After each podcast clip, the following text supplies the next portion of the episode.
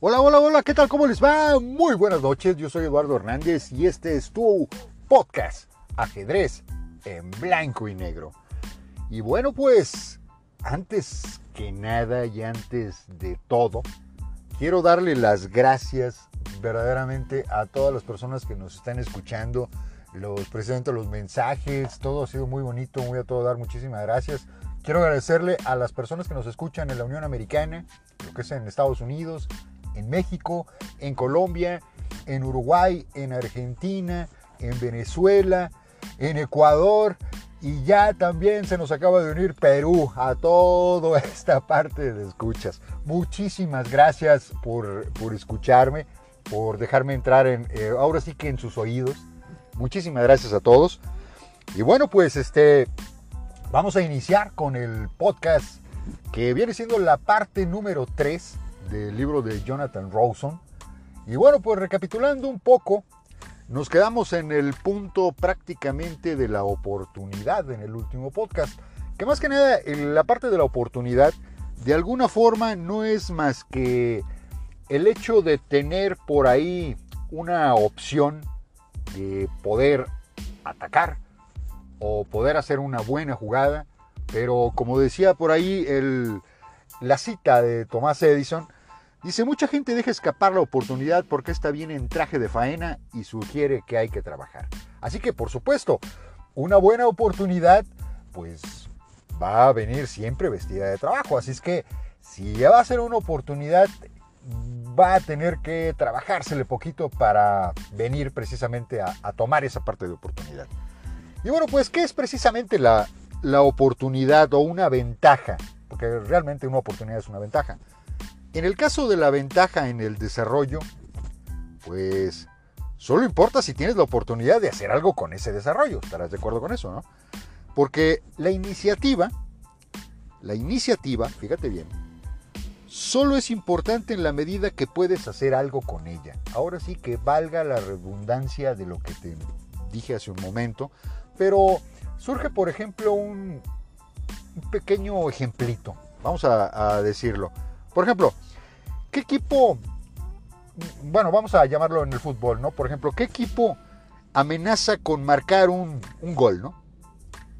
Imagínate que realmente, en ese sentido, es el equipo que trae el balón. Por supuesto que él es el que tiene de alguna manera la amenaza por anotar, ¿no? Porque él es el que trae el balón. Así que vamos a llamarlo que eso es la iniciativa. Pero te voy a decir otra cosa. Sin embargo, ¿qué pasaría si ese bando que trae el balón solamente juega con nueve jugadores? Y el bando que está defendiendo juega con once. Ah, ¿verdad? Ah, ¿verdad? Así que ya ahí la iniciativa ya no cuenta tanto. El tema más que nada es si hay o no hay oportunidades reales. Así que la otra razón, y prefiero también yo referirme a lo que es la parte de la oportunidad, porque muy a menudo tenemos que sacrificar una oportunidad pues en aras de que tengamos otros beneficios, a lo mejor de material o a lo mejor de posición. Así que realmente hablar de esta parte, más que nada hay que referirlo como el costo de la oportunidad o de algunas jugadas, más que nada en el ajedrez, ¿no? Donde se pierde calidad o de alguna manera se pierde material, pero a lo mejor esto es compensado por otra cosa. Así que hay que evaluar bien esta parte y volvernos de alguna manera como una especie de financieros. ¿Vale la pena el sacrificio? ¿Vale la pena la oportunidad? ¿Vale la pena la iniciativa? Y como yo te decía prácticamente en el ejemplo del equipo de fútbol, si vemos todo de una manera muy fría y muy general, podríamos ver que pues el equipo que tiene la oportunidad es el equipo que tiene el balón. A eso en el ajedrez sería la iniciativa. Pero esa iniciativa realmente no valdría mucho si traes, por ejemplo, un alfil de menos o traes dos peones de menos. Ahí es como que ya el equipo pues estaba un poco superior a manera de material y pues ya la iniciativa ahí ya no te creas que pesa tanto. Así que hay que evaluar esa, esa partecita. Por otro lado, quizás tenemos oportunidad de atacar en este lado pero a lo mejor tenemos que sacrificar esa oportunidad por igualar alguna otra cosa o tener, ventaja posicional en otra. Así que bueno, vamos a, a, seguir en esta, en esta parte, en este tema. Y pues bueno, yo te repito, soy Eduardo Hernández. Mi correo electrónico es ehernandezflores.outlook.com por cualquier cosa, cualquier comentario que me quieras hacer. Te repito de nueva cuenta, mi correo electrónico es ehernandezflores.outlook.com. Estás aquí en ajedrez en blanco y negro y regresamos en un momento más. Bien, ya estamos de regreso en esto que es ajedrez en blanco y negro. Y bueno, pues seguimos aquí con el tema precisamente de la parte de iniciativas y ventajas. Y bueno, pues hablando de la parte de las ventajas, hay otro tipo de ventaja que también es muy interesante. Y bueno, yo no sé si lo sabes, lo debes de saber, porque cuando juegas ajedrez es un factor importante. Y este es el tiempo. El tiempo, el tiempo. Y voy a iniciar este tema del tiempo con una cita de Michael Altshuler que dice, la mala noticia es que el tiempo vuela, pero la buena noticia es que tú eres el piloto. Y por supuesto que tú tienes manera de controlar esa parte. Y bueno, pasa que, por ejemplo, en la parte de los antiguos griegos, que por cierto no conocían el ajedrez, tenían ellos mucha situación de la complejidad del tiempo. Y entre ellos hablaban de un dios que se llama Cronos.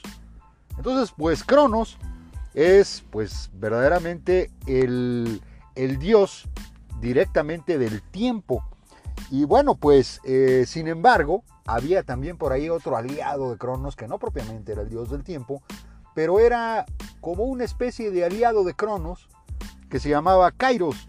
Entonces Kairos era realmente como el asesor o el ejecutor del tiempo cualitativo.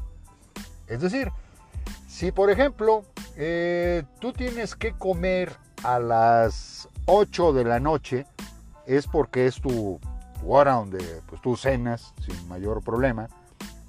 Y pues de alguna manera eh, tienes hambre en ese, en ese momento, a esas, a esas 8 de la noche. Y aquí pues más que nada está más en sintonía con Kairos, porque nuestra obsesión por contar los minutos se está arrojando directamente a comer en ese momento. Es decir, Kairos controla la circunstancia del tiempo y el que verdaderamente es el gerente del tiempo es Cronos.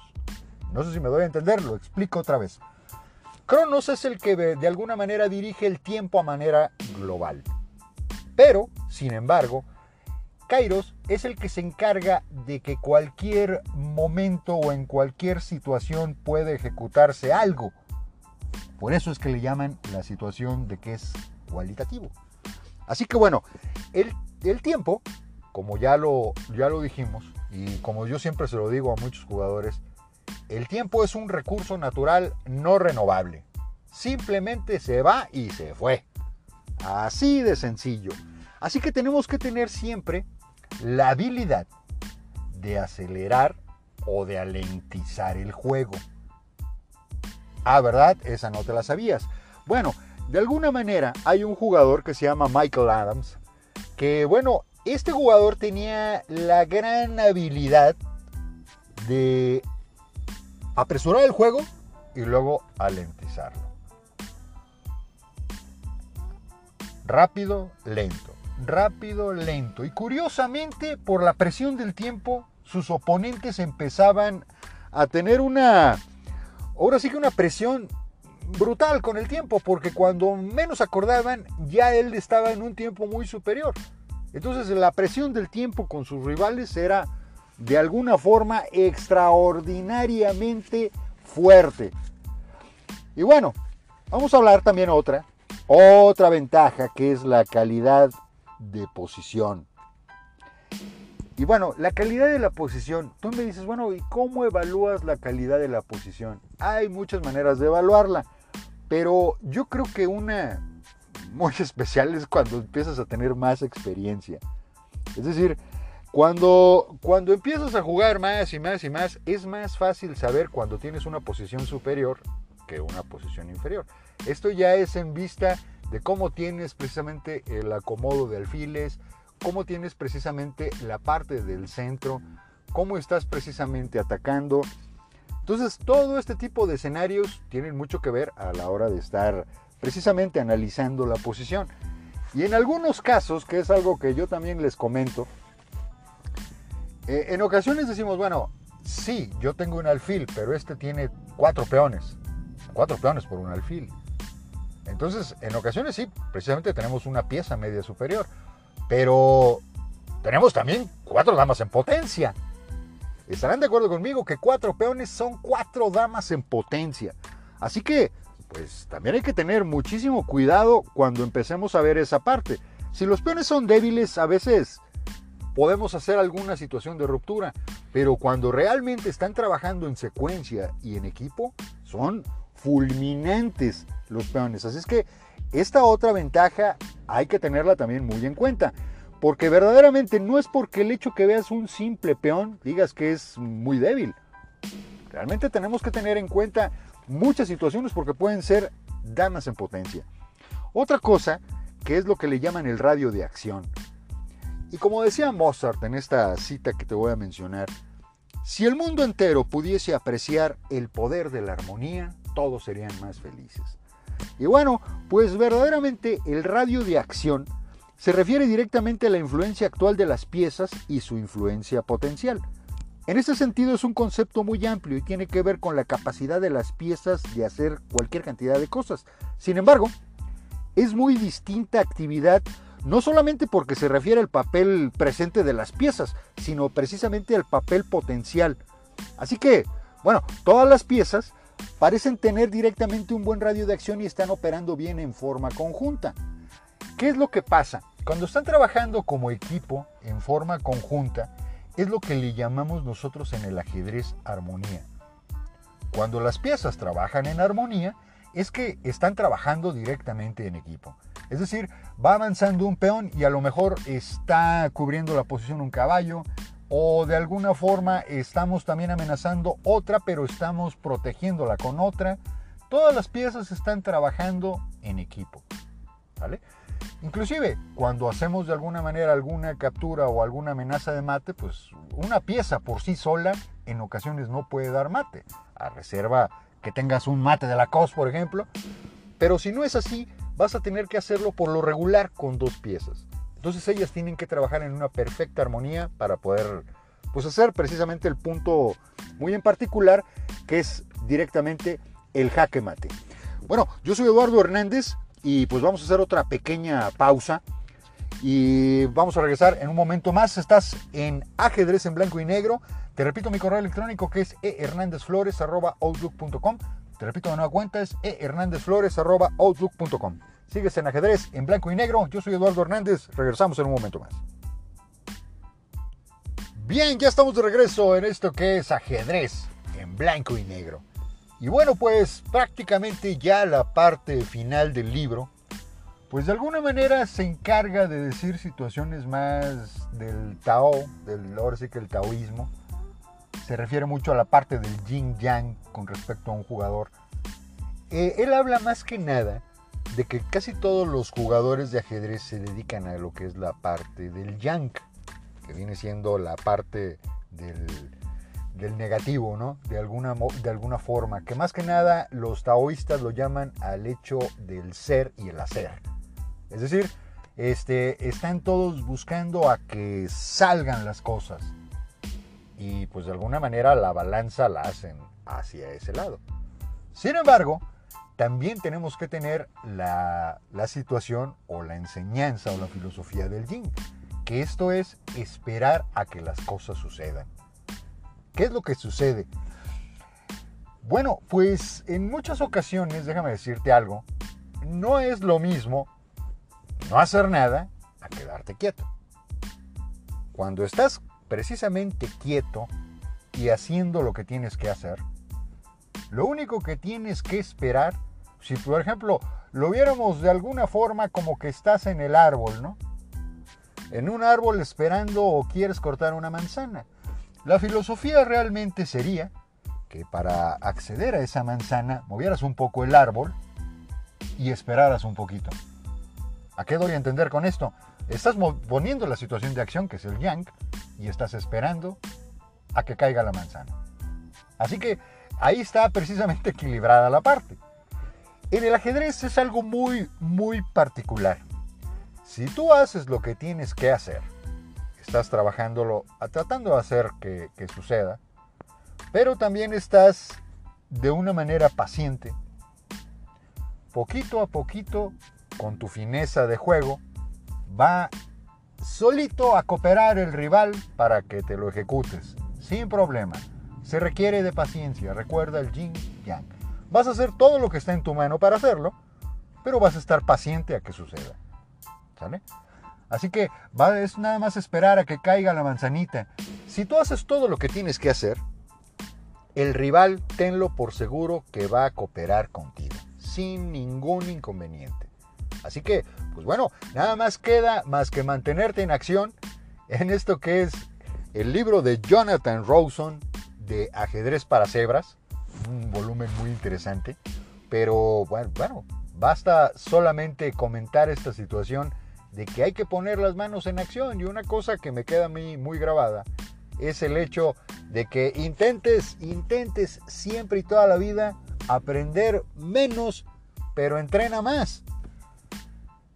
Vas a entrenar más, pero de alguna forma en lapsitos que tengas vas a empezar a echarle más conocimiento cuando verdaderamente necesites más conocimiento. Así que, pues bueno, no queda más que esto, practicar la armonía, practicar todas las situaciones de ventaja y pues por supuesto, mantenerte siempre con una paciencia increíble. Recuerda, por ejemplo, que Karpov tenía la fineza de presionar tanto al rival y no presionar tanto al rival, fíjate, porque si te pones a analizar las partidas de, de tiene una, una, situación muy particular.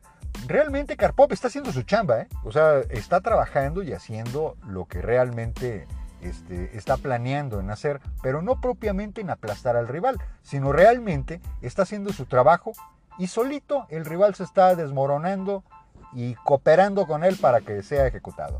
Así que es el mismo escenario. Lo único que tienes que hacer, como decía en esta última parte del libro del Jing Yang, solamente haz lo que tienes que hacer y sé paciente. Y solito el rival va a cooperar y va a caer esa manzanita. Bueno, yo soy Eduardo Hernández, estuviste en ajedrez en blanco y negro. Y bueno, no te pierdas el siguiente podcast, donde vamos a hablar de un libro muy interesante de un gran amigo mío, que es Gil Rusek, con su primer libro que fue Para ganar en ajedrez.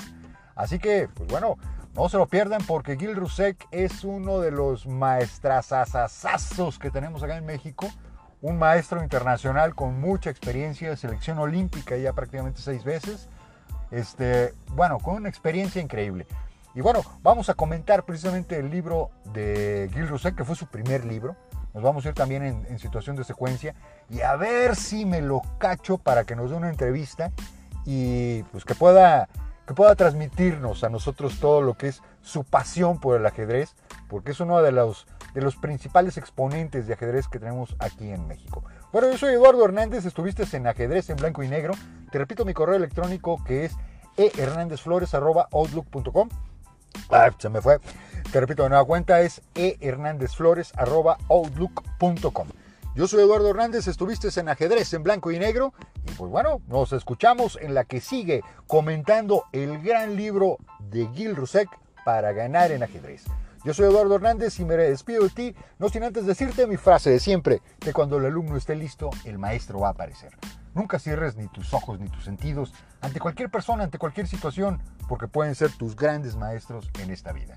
Yo te, mando todas las bendiciones del mundo y pues nos escuchamos en la que sigue, en ajedrez en blanco y negro. Hasta, su, hasta, hasta la próxima. perdón, hasta siempre.